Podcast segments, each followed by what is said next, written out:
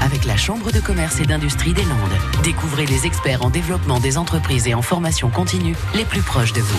Il faut remonter plus de 50 ans en arrière pour tomber sur la période de création de l'entreprise d'Aquoise dont nous parlons ce matin. Elle concerne la peinture en bâtiment, compte une trentaine de salariés spécialisés dans les travaux d'entretien et rénovation d'isolation thermique par l'extérieur, de traitement de façade et de décoration d'intérieur. Bonjour, je suis euh, Patrick Lalanne, je suis euh, chef d'une entreprise de peinture bâtiment à Dax en compagnie de mon frère, une entreprise familiale qui a été créée par mon père en 1962, donc euh, une entreprise qui est bien implantée sur Dax depuis longtemps. Comme je suis avec mon frère, pour organiser ma journée de travail, eh bien, je dois faire ça avec lui. il est basé essentiellement au bureau, c'est lui qui s'occupe de toute la partie administrative, et moi je circule sur les chantiers, je vais voir les clients, et puis organiser les équipes et donner le tempo du chantier on va dire. Moi, je ne pourrais pas euh, exercer ce métier sans mettre la main à la pâte.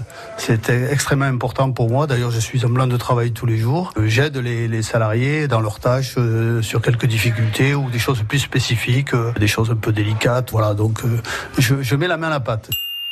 Ah ben des projets, alors déjà vu l'âge, on commence à réfléchir à la transmission de l'entreprise, soit une transmission interne ou pas d'ailleurs, et surtout euh, maintenir un outil de travail performant, un carnet de commandes étoffé et du matériel toujours au top. Patrick Lalanne, l'un des deux frères fondateurs de la SARL de peinture Lalanne à Dax. À réécouter et à podcaster sur l'appli France Bleu